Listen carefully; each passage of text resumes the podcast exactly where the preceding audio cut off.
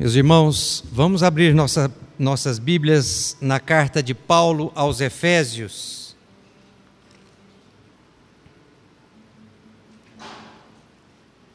Capítulo 2, verso de 1 a 10.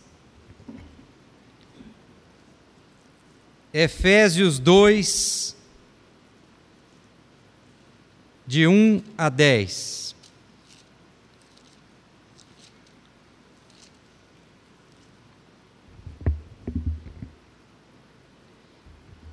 Ele vos deu vida, estando vós mortos nos vossos delitos e pecados, nos quais andastes outrora, segundo o curso deste mundo, segundo o príncipe da potestade do ar, do espírito que agora atua nos filhos da desobediência, entre os quais também todos nós andamos outrora, segundo, segundo as inclinações da nossa carne, fazendo a vontade da carne e dos pensamentos, e éramos, por natureza, filhos da ira, como também os demais. demais. Mas Deus, sendo rico em misericórdia, por causa do grande amor com que nos amou, estando nós mortos em nossos delitos, nos deu vida juntamente com Cristo. Pela graça sois salvos. E juntamente com Ele nos ressuscitou e nos fez assentar nos lugares celestiais em Cristo Jesus, para mostrar nos séculos vindouros a suprema riqueza da Sua graça em bondade para conosco em Cristo Jesus. Porque pela graça sois salvos, mediante a fé, e isto não vem de vós, é dom de Deus não de obras para que ninguém se glorie, pois somos feitura dele, criados em Cristo Jesus para boas obras, as quais Deus de antemão preparou para que andássemos nelas. Amém. Vamos orar? Ó Pai, fala ao nosso coração, Senhor, que o Teu Santo Espírito tenha total liberdade para nos ensinar, nos mostrar o teu caminho, a porção da tua palavra que nós vamos nos debruçar e estudar agora, Pai. Tentar achar aqui aquilo que é a tua vontade para a nossa vida, Deus. Tentar entender aqui a grandeza do Senhor na nossa vida. Fala ao nosso coração, usa o teu Santo Espírito para soprar dentro do nosso coração aquilo que o Senhor quer falar em nome de Jesus. Amém. Meus irmãos, eu estou tomado literalmente por essa carta. Eu estou maravilhado por essa carta. Nós temos estudado essa carta na escola dominical e, mesmo já tendo lido ela várias vezes, ela tem tido um significado muito maior. E eu acho que foi isso que Paulo quis dizer lá em segunda aos Coríntios, segunda carta dele mesmo aos Coríntios, uh, quando ele diz assim, que ele conhece um homem, eu conheço um homem que foi arrebatado ao terceiro céu. Se no corpo ou fora do corpo, não sei, Deus o sabe. E esse homem que foi arrebatado até o terceiro céu, ele ouviu de Deus palavras inefáveis. E eu acho que nesse tempo nós estamos precisando ouvir de Deus palavras inefáveis de Deus. Eu entendo que Paulo, quando escreveu isso aqui, ele estava preso em Roma, já mais idoso um pouco, tendo sofrido muito, escrevendo para um povo que ele amava, que era o povo em Éfeso, um povo amado dele, um povo cristão, uma igreja física ali, um lugar específico para um povo crente, cristão mesmo. Ele escreveu para aquele povo, porém tomado dessas palavras inefáveis que ele ouviu do próprio Deus. Eu entendo aqui, depois de muito estudar, ler, receber de Deus, meditar, que Deus como que houvesse aberto a eternidade para Paulo, quando ele foi arrebatado ao terceiro céu, Deus como se tivesse aberto ali. Vem cá, Paulo, vem aqui, você está precisando. E mostrou para Paulo a eternidade. Olha aqui, ó, e abriu um, um, uma brecha ali, Paulo entendeu. E ele tentou, depois disso, depois dessa experiência de, com que ele teve com Deus de arrebatamento até o terceiro céu, ele tentou expressar isso. E aqui, na carta aos Efésios, toda maravilhosa, maravilhosa, ele vem tratando disso. Apesar de este capítulo aqui, que é seguido do primeiro, onde ele vai tratar do plano maravilhoso de Deus para a salvação, para a redenção do homem, Deus Pai planejando, Deus Filho executando, Deus Espírito como selo e penhor. Ele vai falar, fazer uma oração, se põe ali de joelho e ora, pedindo para que Deus ilumine os olhos do coração e, eu, e, é interessante quando Paulo pede isso, porque sem essa iluminação do Espírito Santo nos olhos do coração, não tem como nós chegarmos a um décimo do que Paulo chegou, desse entrar na eternidade. Não é que ele pede para abrir os olhos do coração, ele pede para iluminar, porque está escurecido. O olho, os olhos do coração estão escurecidos. E Paulo pede lá no capítulo 1, verso verso 18, ele diz: Iluminados os olhos do vosso coração, sem que Deus venha e clareie tudo, não tem como entender isso aqui.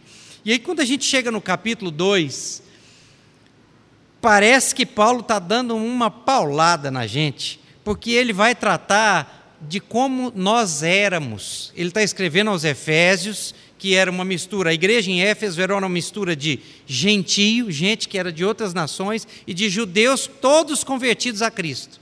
De gentios e judeus convertidos a Cristo. Pessoas que, que não vinham da nação judaica e pessoas da nação judaica, mas que conheceram, tiveram encontro real com Cristo. E ele vai falar para eles isso aqui: vocês, gentios e judeus.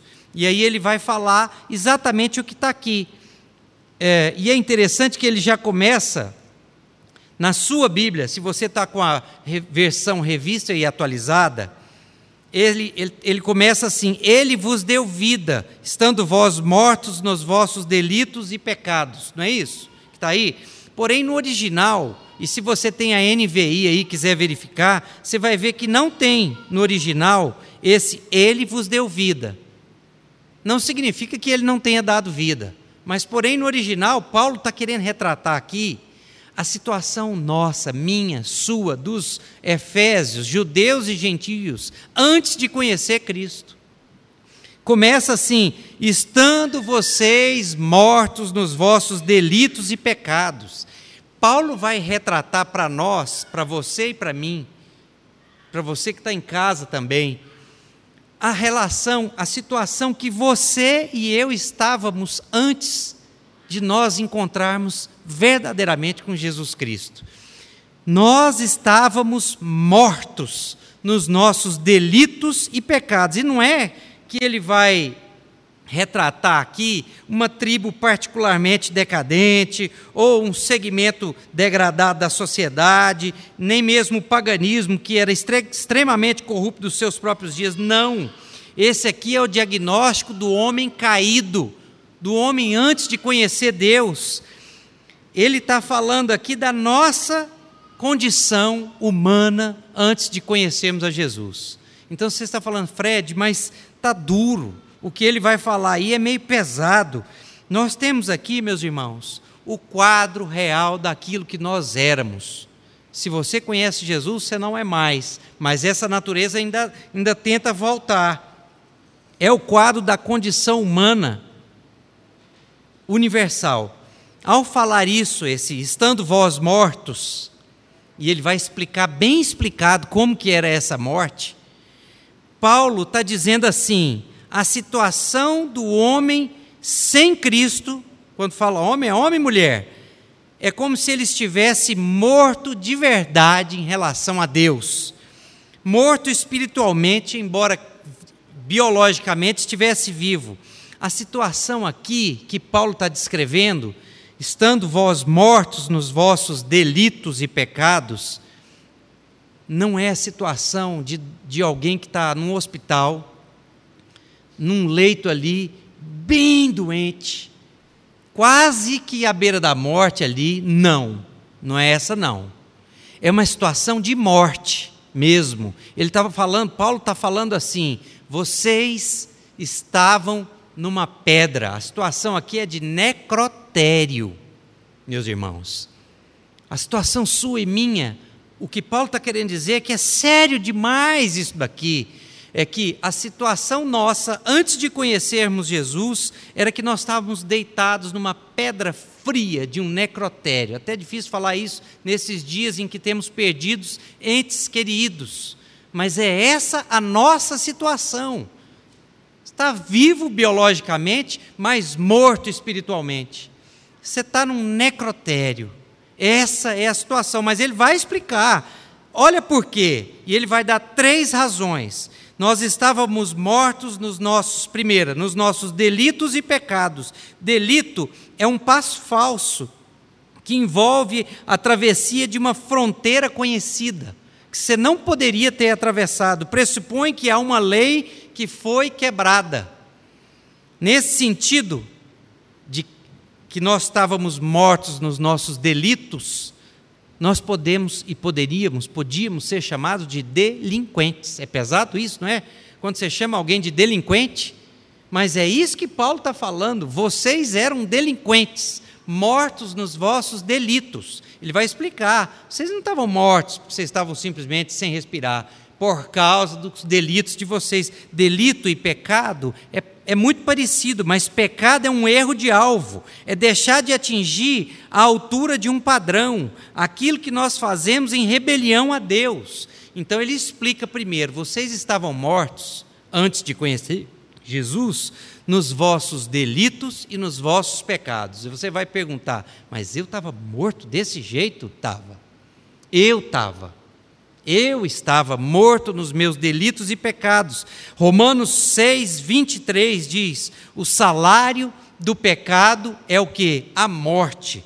Isaías 59, 2 diz assim: Mas as vossas iniquidades, Deus falando, as vossas iniquidades fazem separação entre vós e o vosso Deus.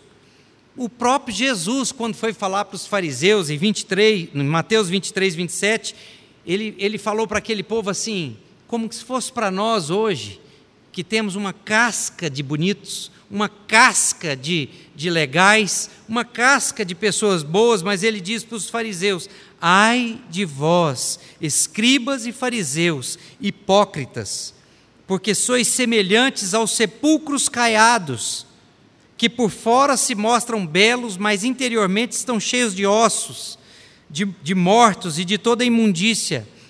Assim éramos nós, como sepulcros caiados. Você olha num, num cemitério, às vezes dá, é mais chique do que a sua casa.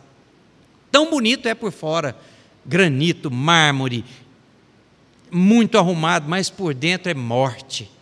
E Jesus fala que nós estávamos mortos nos nossos delitos e pecados. E ele vai mais. Primeira razão, essa. Segunda, estávamos, verso 2, ah, nos delitos e pecados nos quais andastes outrora, segundo o curso deste mundo, segundo o príncipe da potestade do ar, do espírito que agora atua nos filhos da desobediência, que é, estávamos o que? Escravizados.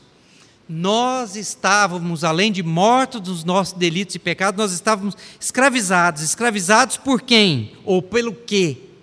você estava escravizado, primeiro, pelo curso deste mundo. O que é o curso desse mundo? É o, é o jeitão deste mundo, sabe? É o mundão, é o, é o modo de vida que há neste mundo. É, é, é este século, que é muito dito isso em Romano, na carta aos Romanos, ele fala assim: não andeis segundo este século, não vos conformeis com este século. Então ele estava falando assim: vocês estão escravizados segundo o curso deste mundo.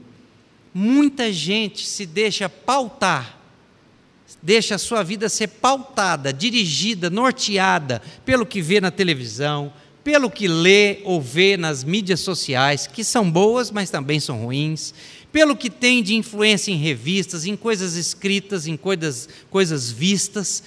E ele está falando assim: vocês estavam escravizados segundo o curso deste mundo, segundo o príncipe da potestade do ar. Está aí também no verso 2. O que, que é esse príncipe da potestade do ar?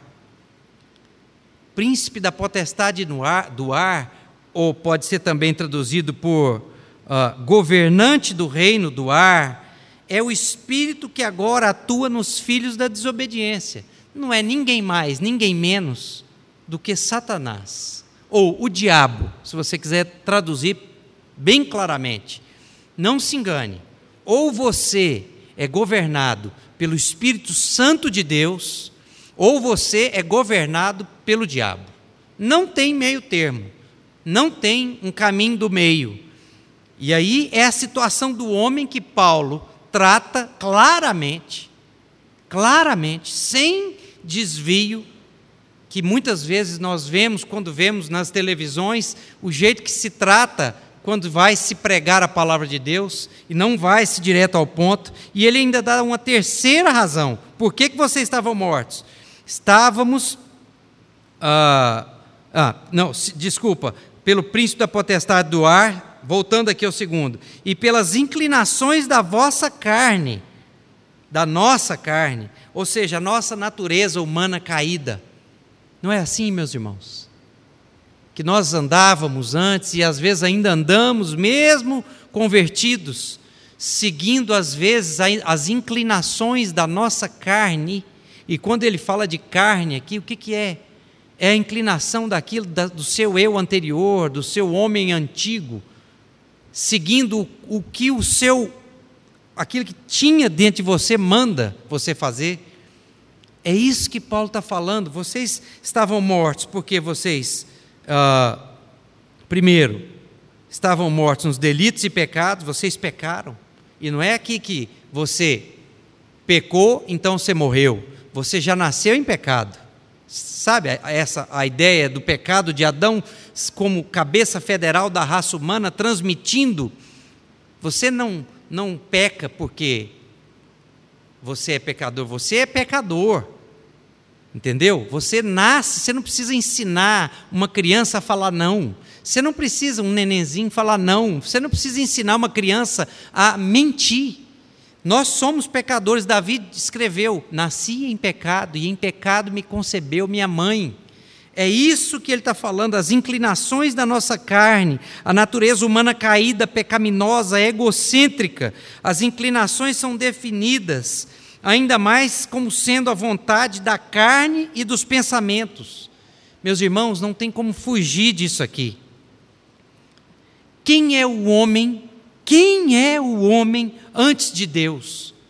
Quem é o homem e a mulher antes de conhecer Deus? Nós vivemos numa época, meus irmãos, onde não se deve ser muito duro no que você vai falar, especialmente aqui na igreja. Não falo nesta tá? Na, na igreja. Você não pode ser muito duro, não deve se tocar em certos assuntos, não se deve apontar o pecado de ninguém, não cai bem, não faz muito bem, não pega bem, não é de bom tom. Mas vejam o exemplo de Paulo, este homem aqui que nós estamos lendo, convertido provavelmente ali para os 28 anos de idade, era judeu estrito, seguia o rito judaico, conheceu Jesus, foi confrontado com Jesus aos 28 anos, mais ou menos. Ele escreve essa carta de dentro de uma masmorra, depois de 30 anos, porém, o seu discurso, discurso de Paulo, a pregação de Paulo, nunca, nunca mudou. Jamais mudou. Ele não adequou a sua palavra, as suas cartas, a sua pregação para agradar homens ou mulheres ele não mudou o que ele ia dizer para poder agradar o seu ouvido ou o meu ouvido. Então, primeiro, ele vai falar aqui da graça de Deus, e é a parte mais importante desse texto, sim. Mas ele primeiro traça aqui um diagnóstico de morte do homem e da mulher antes de conhecer Jesus. Quem é esse homem? Aqui já se passaram 30 anos e ele pregava a mesma coisa que ele vinha pregando há 30 anos. Ele não abrandou a sua pregação com o passar do tempo, para que ele achassem esse cara aqui, Paulo, gente boa.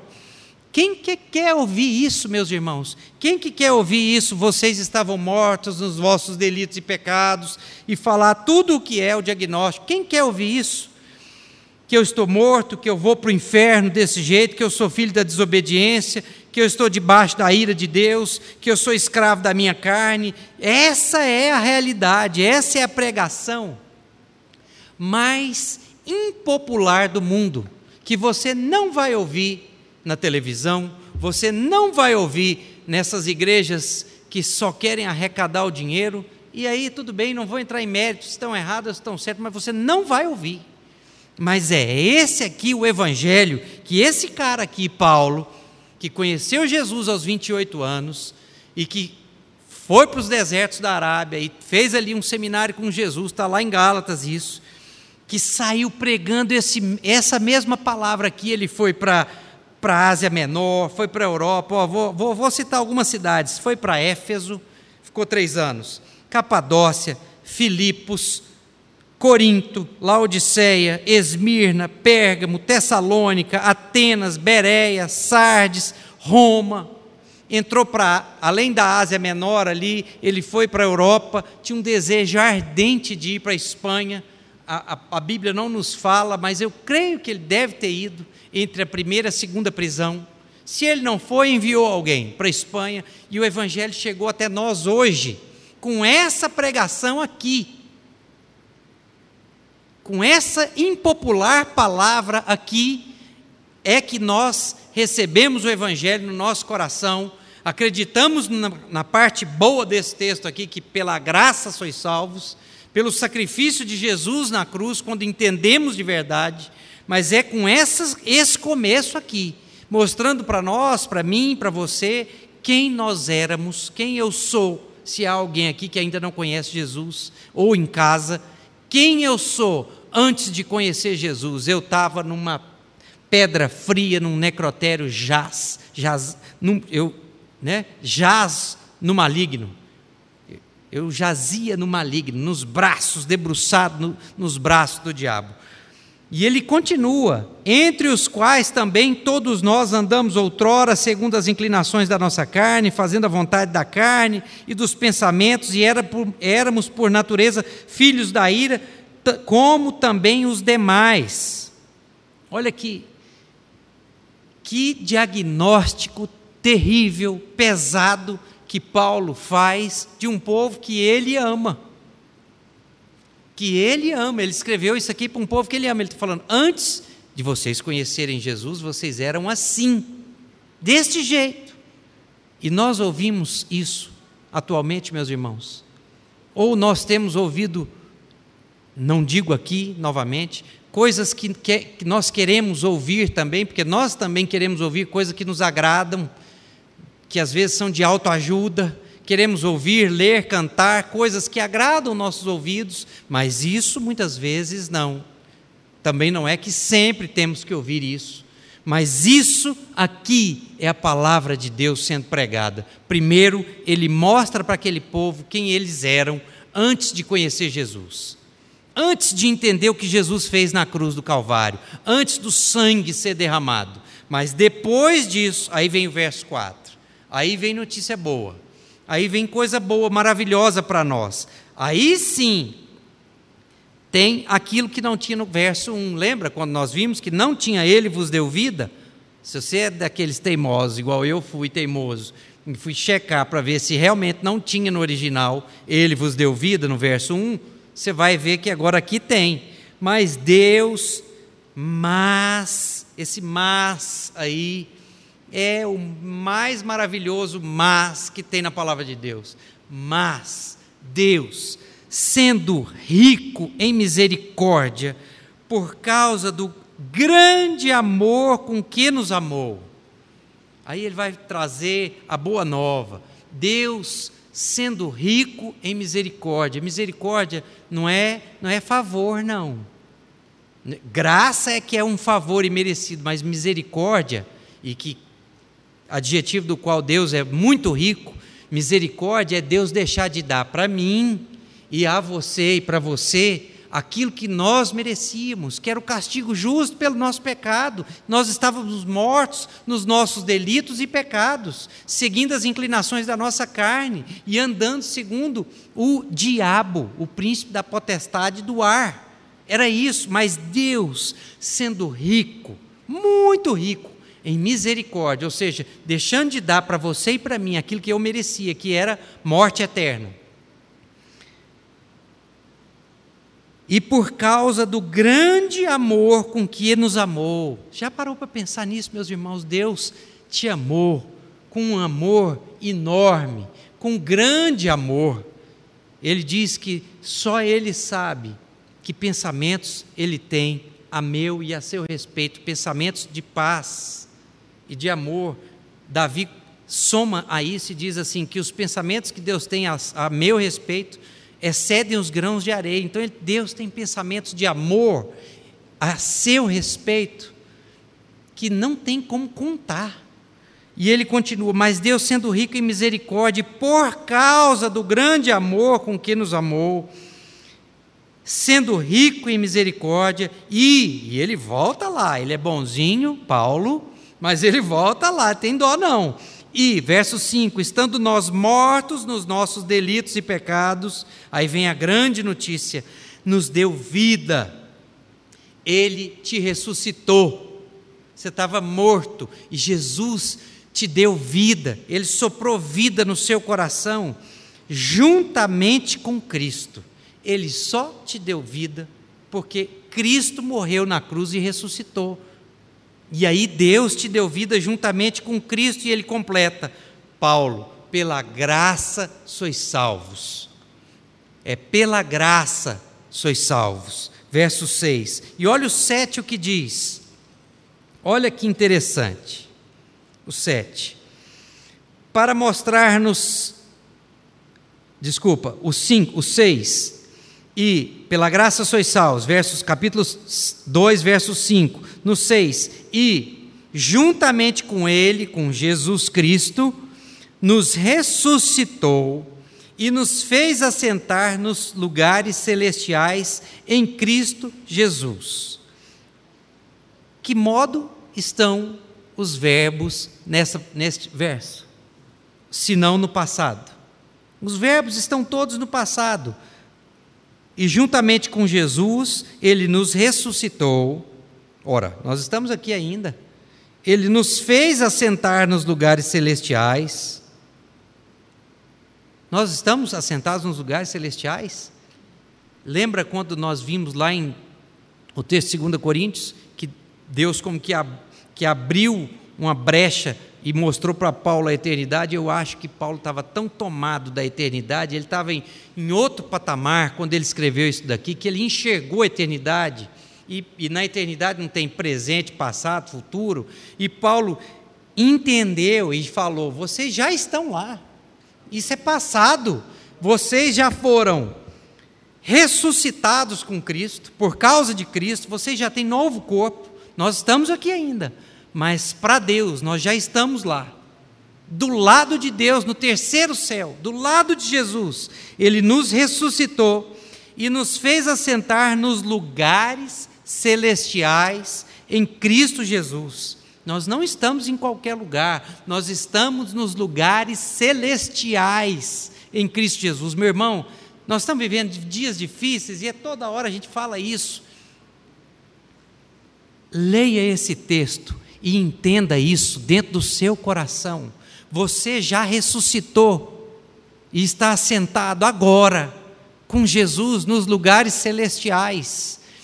E que isso aqui faça sentido de verdade para a sua vida e que a leve e momentânea tribulação que possa estar atingindo ou pesada a sua vida não possa ser maior do que o entendimento do que Jesus fez por você e por mim. Então os verbos estão todos no passado. E aí ele vai falar que isso tem um, um porquê. Por que, que Deus nos ressuscitou, ou seja, nos deu um corpo novo, incorruptível, e nos assentou do lado de Jesus?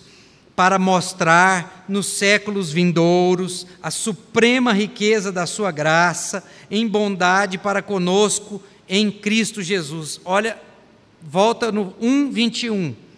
Se você estudar essa carta aqui, você vai ver que Paulo começa um pensamento aqui, destrincha ele, volta, destrincha outro, abre outro, vai com ele, pega um argumento, vai dando exemplo, no meio desse exemplo, é maravilhoso, é maravilhoso, não é à toa que muitos autores famosos chamam essa carta de a rainha das epístolas.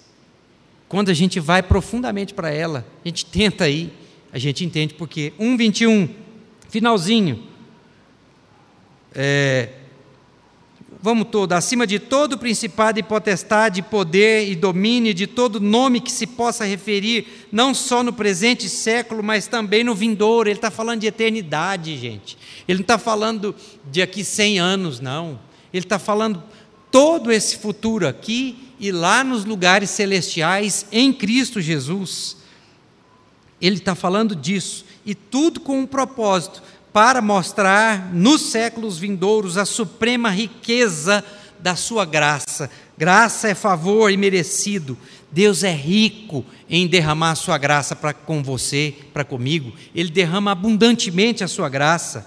E aí, para conosco, né, em Cristo Jesus, essa graça só é derramada em Cristo. E aí vem os versos que nós, desde pequenos, quem é velho de igreja, já decorou, e se não decorou, tinha que decorar. Verso 8 e 9, o Niltinho, que torce para o Flamengo, mas que perdeu para o Vasco, né? Ele pegou no meu pé, mas agora eu vou pegar no dele. Ele vai falar esse texto aqui inteirinho de cor para você. Mas nós aprendemos a decorar os versos 8 e 9. E eu vou dizer para vocês, eu vou tomar isso domingo que vem. Estou brincando. Mas é texto de decorar, porque são versos maravilhosos maravilhosos. Vamos ler? Porque vamos ler juntos? Porque pela graça sois salvos mediante a fé, e isso não vem de vós, é dom de Deus, não de obras para que ninguém se glorie. Pois somos continua, pois somos feitura dele, criados em Cristo Jesus para boas obras, as quais Deus de antemão preparou para que andássemos nelas. Olha que interessante, vamos destrinchar isso aqui. Eu sei que você está cansado de ler esse texto, mas a salvação é pela graça, não depende de você, porque pela graça sois salvos. Você pode pensar assim: eu vou fazer muita boa, muito, muito, vou, boa obra, boa obra, porque aí eu vou ser salvo. Não adianta nada. Eu vou ajudar as pessoas, eu vou ajudar orfanato, eu vou fazer isso, eu vou ser um bom homem, um homem justo, uma mulher boa, correto, pagar meus impostos em dia e eu vou ser salvo. Nada, zero, não vai te resolver em nada. Paulo está falando aqui a Bíblia toda, Novo Testamento inteiro, pela graça sois salvos, é pela graça de Deus. Ele completa, mediante a fé. Você só é salvo pela graça mediante a fé. Aí você fala assim: ah, então aqui tem um que meu aqui, a fé é minha. Uh -uh. Até a fé, até a fé, Deus é quem move o seu coração, não sei explicar, mas é chamado na doutrina, na teologia, de regeneração, um agir do Espírito Santo quando você ainda não conhece Deus. Deus vem e começa de repente a te trazer para a igreja, de repente você começa a querer ouvir, de repente aquilo dá uma coceira no seu ouvido, isso chama a atração de Deus, a graça irresistível. Ela é irresistível. E aí Deus dá uma mexidinha no seu braço assim, empurra seu braço para cima, você abre a mão e ele te puxa lá para cima. Então, num certo sentido, você levanta a mão e, e é mediante a fé caminha junto aqui, mas Deus é o autor dessas coisas. Porque a, até a vontade, até a fé é Deus quem nos dá, mas nós não somos robôs. É, então é pela graça, mediante a fé. Você tem que crer. Então você só é salvo pela graça se você crer de verdade na, no sacrifício de Jesus. E isso, isso que? Isso tudo que vem aqui atrás, não é só mediante a fé, não. Ser salvo pela graça, mediante a fé, isso aqui não vem de você. Se você duvidou e acha que vem, está aqui Paulo mesmo falando, não, não vem de vós. Graças a Deus que não vem de nós, meus irmãos. Porque se viesse de nós, nós não iríamos querer. Nós estaríamos lá no mundão, agora. Não vem de vós, é dom. Dom aqui é presente, é um presentão que Deus deu, já deu, já te ressuscitou, já te assentou do lugar do lado de Jesus e já te deu a salvação, é tudo passado. Isso não vem de vós, é dom de Deus. E ele completa no 9. Se você ainda está duvidando aí, não de quê? De obras, para que ninguém se glorie. Opa, eu, é comigo aqui, é porque eu sou bonzinho, eu tenho, ó, eu fiz. Uh -uh. Nós não somos, nós sabemos que nós não somos. Se não for a misericórdia de Deus, e até depois que somos salvos, nós sabemos quem nós somos, a podridão que tem. Se não for pela misericórdia de Deus agindo no nosso coração, não há salvação, porque pela graça sois salvos mediante a fé. E isso não vem de vós, é dom, é um presente de Deus, não de obras para que ninguém se glorie. Aí o que, que acontece? Vem alguém e vai para o outro lado, a tendência nossa é ir para o outro lado, lado oposto disso aqui é não dar valor em obras, também não é isso. Nós pensamos assim, né? Não, se não é de obras, então não precisamos de obras. É aí onde Paulo e Tiago, irmão de Jesus, não Tiago apóstolo, não, a carta de Tiago lá, que diz que a fé sem obras é morta, aí é onde Paulo que diz isso, não de obras, e Tiago que diz a fé sem obras é morta, eles se unem e se completam. Porque a fé é para obras, porque ele vai completar aqui, não de obras para que ninguém se glorie, ou seja, você não vai ser salvo por, pelo que você faz, não adianta você suar sua camisa, não adianta seu esforço, não adianta, é crer, é aceitar no coração, é regenerar, é mudar, é entender o que Jesus fez aqui, é abraçar isso na sua vida como verdade, mas não para só se emocionar aqui no culto, ou em certos momentos, para o dia a dia da semana, para isso fazer parte da sua vida. E aí ele vai dizer no 10, e a gente vai fechar: Pois somos feitura dele. Esse feitura aqui, se fosse traduzir bem mesmo, é poema. Poema, somos poema de Deus. Nós somos é, criação de Deus, somos obra de arte, somos a obra suprema de arte de Deus, criados em Cristo Jesus. Para quê? Para boas obras. Nós somos salvos não pelas boas obras, mas para as boas obras. Você não é salvo por causa das boas obras, mas você é salvo para viver em boas obras. Então, obra é importantíssimo. Pode chamar de caridade, de obra, de fazer, de qualquer coisa, mas são as obras de justiça. É ajudar, é fazer, é estender a mão, é amar. Aí ele vai falar no 10: Pois somos feitura dele, criados em Cristo Jesus para boas obras, as quais as boas obras, olha bem, tanto que Deus faz tudo. Deus de antemão, ou seja, Deus já tinha preparado para você. Deus de antemão preparou para que andássemos nelas, nas boas obras. Ou seja, voltando, fazendo o caminho inverso. Se você não anda em boas obras, se a sua vida não é uma vida cheia, recheada de boas obras, se as pessoas não olham para você e na trajetória sua, em todos os momentos, trajetória cristã, não há boas obras, você pode inferir que não há Cristo na sua vida. Porque Deus salvou você pela graça mediante a fé. Não é dom, não é, não é de você, é dom de Deus, para que você andasse em boas obras, para que de antemão andássemos nelas. Ou seja, olha bem o que, que Paulo faz aqui, gente, quando você vai para o texto de verdade. Como que eles andavam antes? Quando eles não conheciam Jesus? Mortos nos delitos e pecados.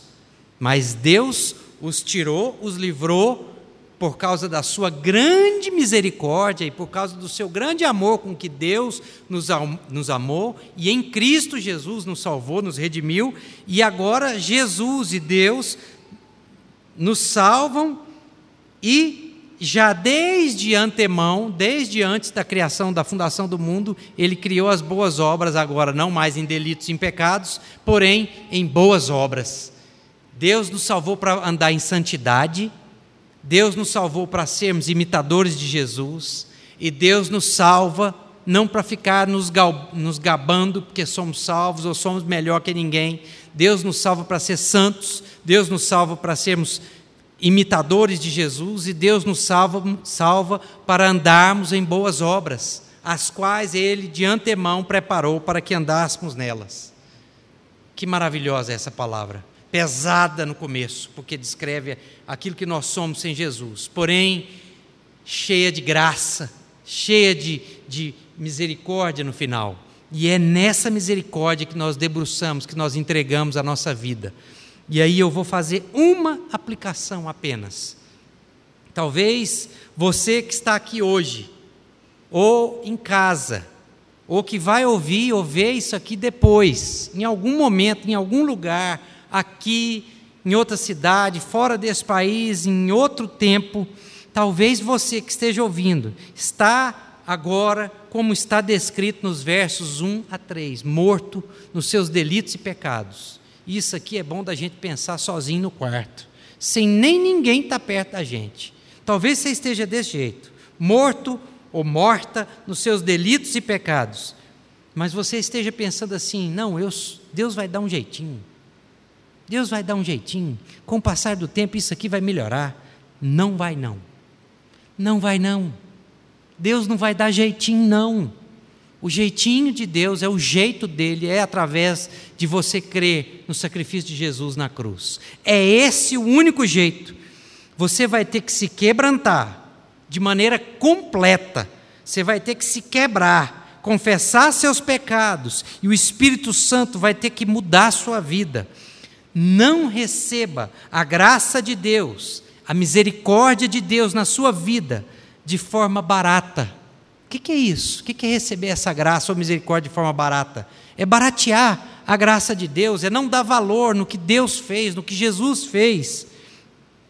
Deus já foi misericordioso com você. Não faça pouco caso disso, levando uma vida de vencida, como diz Vinícius de Moraes. Não leve a sua vida de vencida.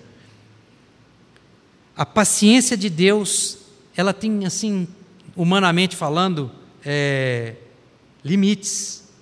Ela tem limites. Não leve a sua vida de vencida. Faça como diz Fernando Pessoa, para ser grande. Ser inteiro. Nada teu exagera ou exclui. Ser todo em cada coisa. Põe quanto és no mínimo que fazes. Assim, em cada lago a lua toda brilha, porque alta vive.